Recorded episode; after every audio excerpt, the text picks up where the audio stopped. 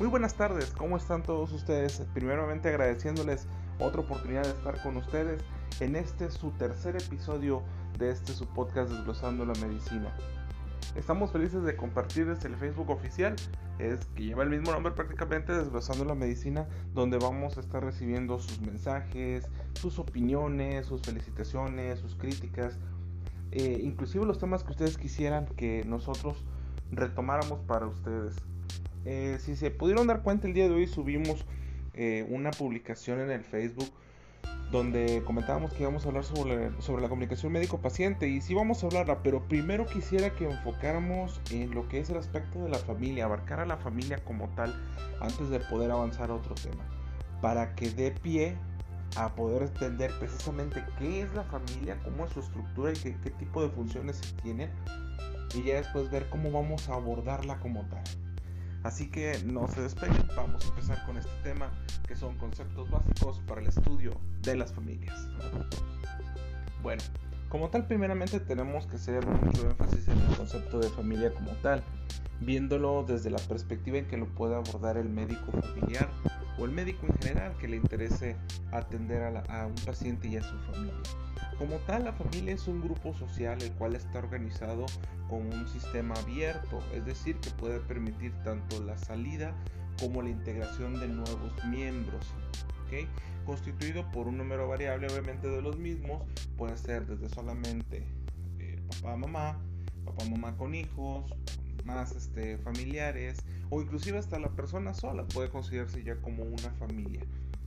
Estos, pues obviamente, por lo general conviven en el mismo lugar en el caso de pues, las casas, los domicilios, tienen algún vínculo ya sea consanguíneo, ya sea legal o por afinidad. Acuérdense que para poder ser o para poder integrar una familia muchas veces no necesitan ser personas consanguíneas. Puede haber este, alguna unión por cuestión legal, como por ejemplo los esposos. Eh, igual puede haber eh, por afinidad, mejor es, es, una persona que pues ha compartido mucho tiempo con, con, con el, el, paciente, digámoslo así, con el, el paciente este, eh, de estudio, con el casopista que también se le puede llamar, y que pues es parte ya de su vida, es parte de su familia, sin ser algo legal o consanguíneo. Como tal, la familia puede tener diversas funciones, dentro de las cuales se vinculan eh, de manera predominante la socialización, el afecto, el cuidado, el estatus, la reproducción y el desarrollo y ejercicio de la sexualidad. Y bueno, ¿de qué nos habla cada uno de estos? Si nos estamos refiriendo a la socialización, pues es prácticamente el promover, es dar la promoción de cada uno de nuestros miembros de la familia para que pueda interactuar con la sociedad, para poder establecer nuevos vínculos comunicativos, de afecto, legales, etcétera. No solamente dentro de, prácticamente no solo intramuros, no solo dentro del domicilio con los demás integrantes de la familia, sino con el resto de la población, con el resto de la comunidad ya que pues al ser un modelo biopsicosocial, el modelo de estudio que estamos teniendo, tenemos que analizar todas las interacciones posibles que tenga nuestra familia de estudio.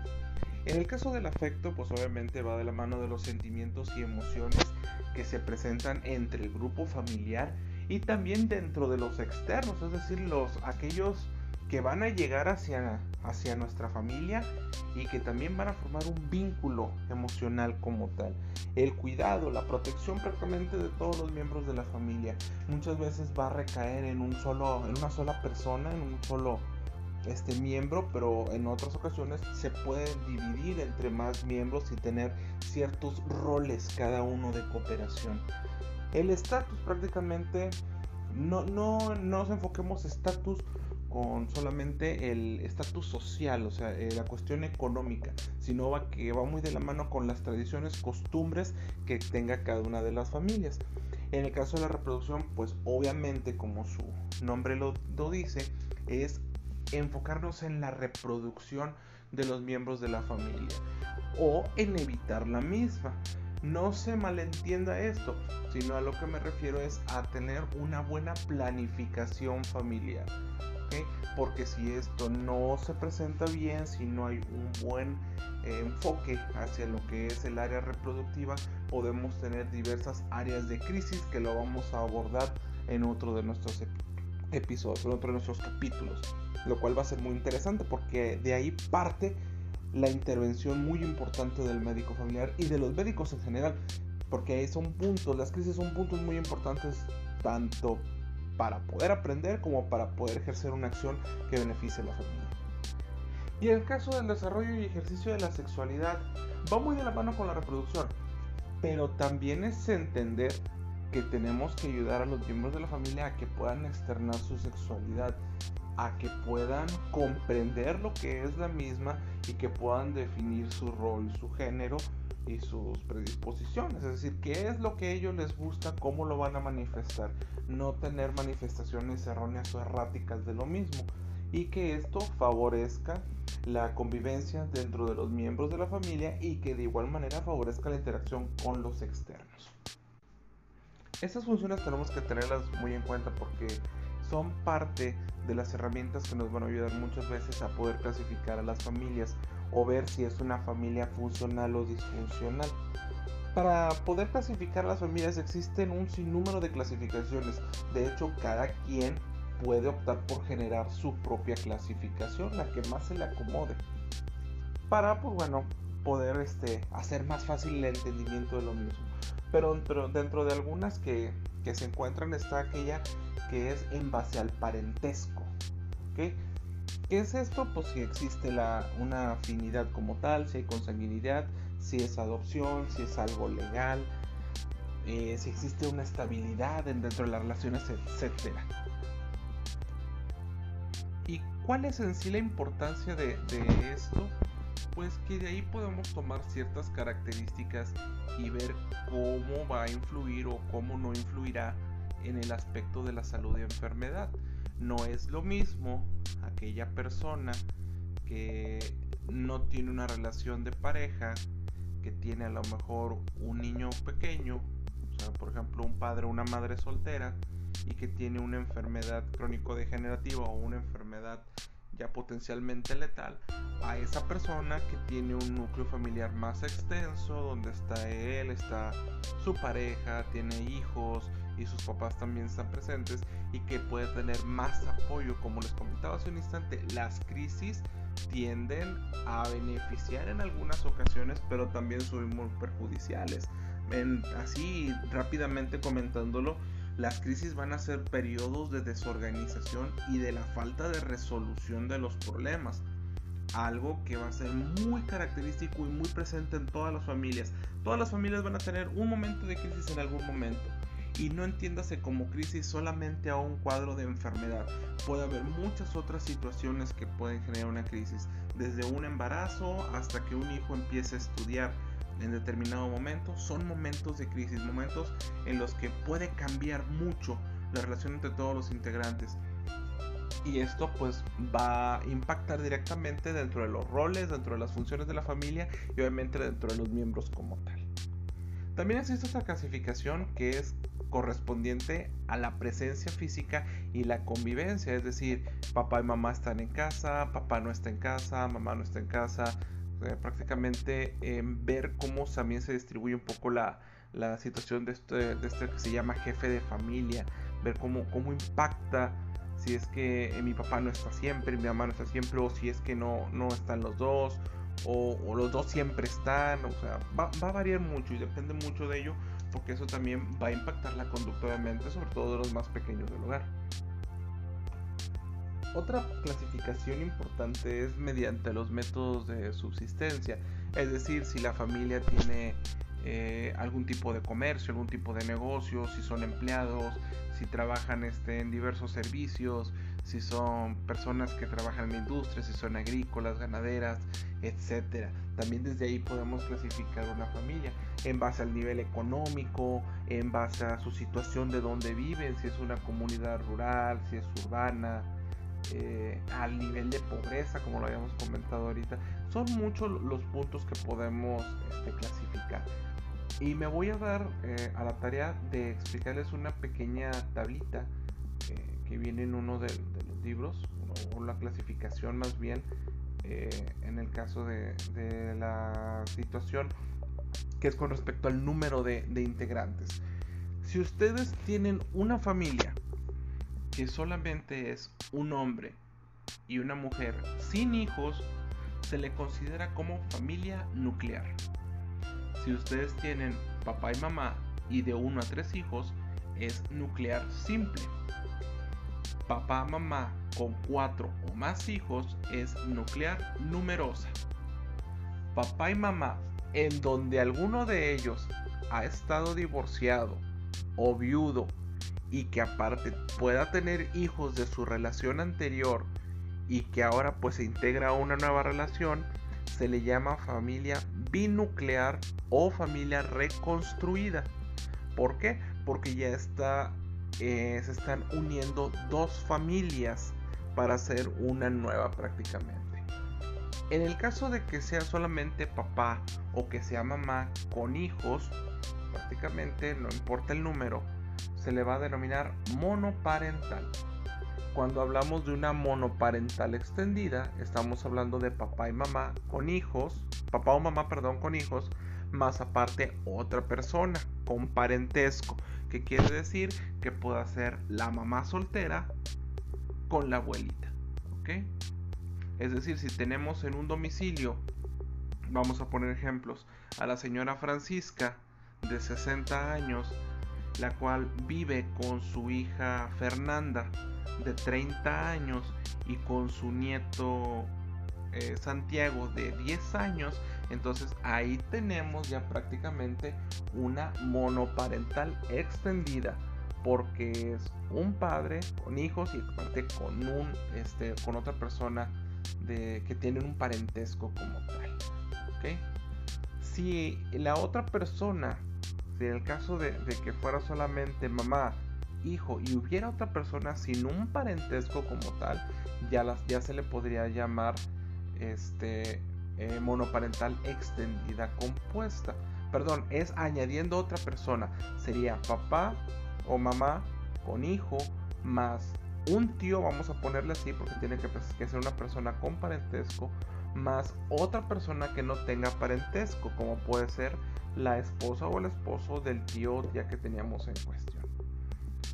Extensa compuesta cuando ya tenemos más personas dentro del, núcleo, pero hay junto padre y madre, no está solamente uno y la no parental que se establece con familiares con vínculo de parentesco que realizan funciones o roles de familia sin la presencia de los padres, por ejemplo los tíos, los sobrinos, abuelos y nietos, primos o hermanos.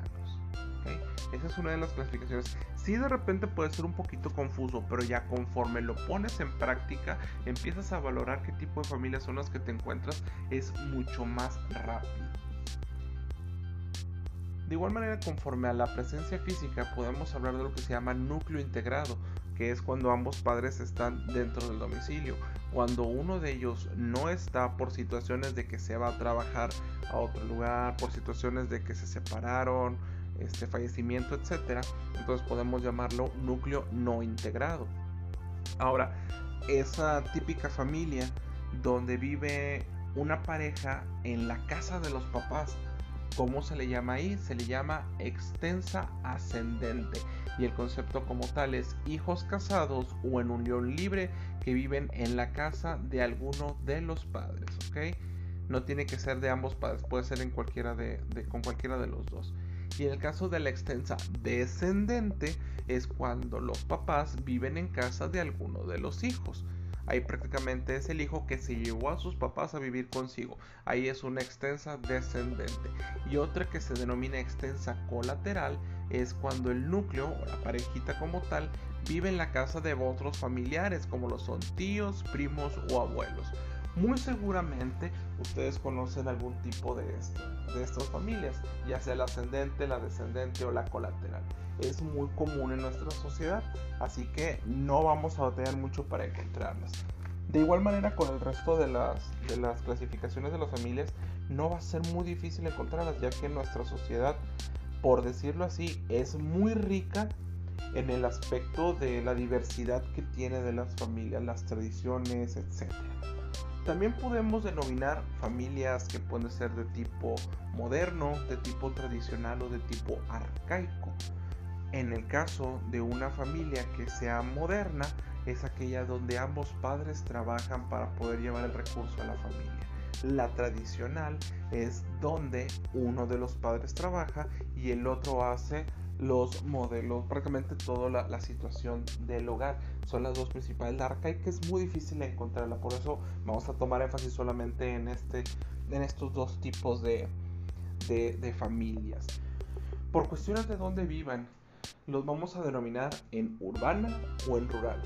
Una familia rural es aquella que vive en una población menor a 2.500 habitantes. Si la población tiene más de 2.500 habitantes, ya se le considera urbana. De igual manera, una familia profesional es aquella donde los padres son profesionistas y que pueden dar obviamente también este favorecimiento a los hijos y también puedan tener este, cierto, ciertas carreras. Ahora, conforme a lo que desempeñen las actividades, podemos tener familias agrícolas y pecuarias, aquellas que pues, se dedican al campo, a la ganadería prácticamente, familias que trabajan en la industria, meramente obreros, empleados, familias comerciales que pueden tener un comercio, un negocio y familias de servicios que son aquellas que prestan algún servicio, los padres trabajadores son prestadores de servicios, personas que trabajan en gobierno, alguna institución pública, etc. Si nos vamos a cuestión de la clasificación conforme a los grados de pobreza, vamos a hablar de tres grados de pobreza. El nivel 1, donde el ingreso per cápita es lo suficiente como para cubrir la canasta básica y hay recursos suficientes para cubrir el vestido, el calzado, la vivienda, la salud, la educación y el transporte público pero existe carencia para la conservación de la vivienda, la energía eléctrica, combustibles, comunicaciones, etc. En el caso del nivel 2 de pobreza familiar, el ingreso per cápita es suficiente para la canasta básica, pero hay carencia para poder cubrir el vestido y el calzado, la vivienda, la salud, la educación y el transporte público, así como toda la la infraestructura del hogar, la energía eléctrica, combustibles, comunicaciones, etc. Y en el caso del nivel 3, que es el nivel más bajo, pues obviamente hay carencia para la canasta básica, hay carencias para mantener el transporte público, educación, salud, vivienda, calzado, alimentación y hay obviamente carencia también para poder mantener una casa habitación. Esos son los tres niveles de pobreza que también pueden ayudarnos a clasificar a nuestras familias. Y realmente así como esas hay una infinidad de clasificaciones y como se los comentaba, ustedes pueden hacer su propia clasificación con los nombres que ustedes quieran, con la forma que ustedes lo quieran clasificar, no hay ningún problema, siempre y cuando sea de su entendimiento y se pueda aplicar. Por ejemplo, hay otras clasificaciones como la de leñero que clasifica aquí en México las familias como acomodadas, como este, de media o baja, este, otras clasificaciones donde las, familias se pueden considerar como desarrolladas, subdesarrolladas, de élite, etc. Va a variar mucho, como les comentaba, y no vamos en sí a ponernos a desentrañar todas las, las clasificaciones. Aquí lo ideal es que se logre el entendimiento. Tengo una familia y la puedo clasificar conforme a diversos puntos, conforme a su educación, conforme a su estatus social, conforme a su grado de pobreza, conforme a la cantidad de miembros que la forman o etcétera. Prácticamente nosotros decidimos cómo la vamos a clasificar, pero tenemos que clasificarla y ese es el punto, poderla clasificar para con esto evaluar a nuestra familia, ver las funciones que tiene cada uno de los miembros y saber de qué manera tanto positiva como negativa nos va a impactar en determinado momento la cuestión de la salud y enfermedad. Alguna crisis que se presente, ver cómo va a impactar y determinar el momento en que nosotros tenemos que intervenir. Bueno, fue un tema en sí corto, hablando de, de los modelos de clasificación y algunos conceptos básicos para entendimiento de las familias. Y esto va a dar pie a que empecemos con los siguientes temas, los cuales vamos a estar subiendo a la brevedad comprometo a subir unos dos capítulos más el día de hoy para que podamos avanzar mucho más rápido en este aspecto. Como les comentaba al inicio, ya tenemos el Facebook oficial, Desglosando la Medicina en Facebook. Vamos a estar eh, recibiendo sus mensajes, sus comentarios, sus críticas. Son bienvenidas, todo es bienvenido para el crecimiento de este proyecto. De igual manera, si ustedes quieren retomar algún tema o que se explique más a fondo algún tema, pueden hacernoslo saber y nosotros nos vamos a encargar de ello. No me despido, porque estamos aquí en contacto y recordándoles que estamos para ustedes y que este podcast es creado por y para ustedes. Sí, es con destino hacia la medicina familiar, pero recordando que va a impactar al resto de las especialidades. Esto fue Desglosando la Medicina, donde lo único que no debe tener prevalencia es la duda.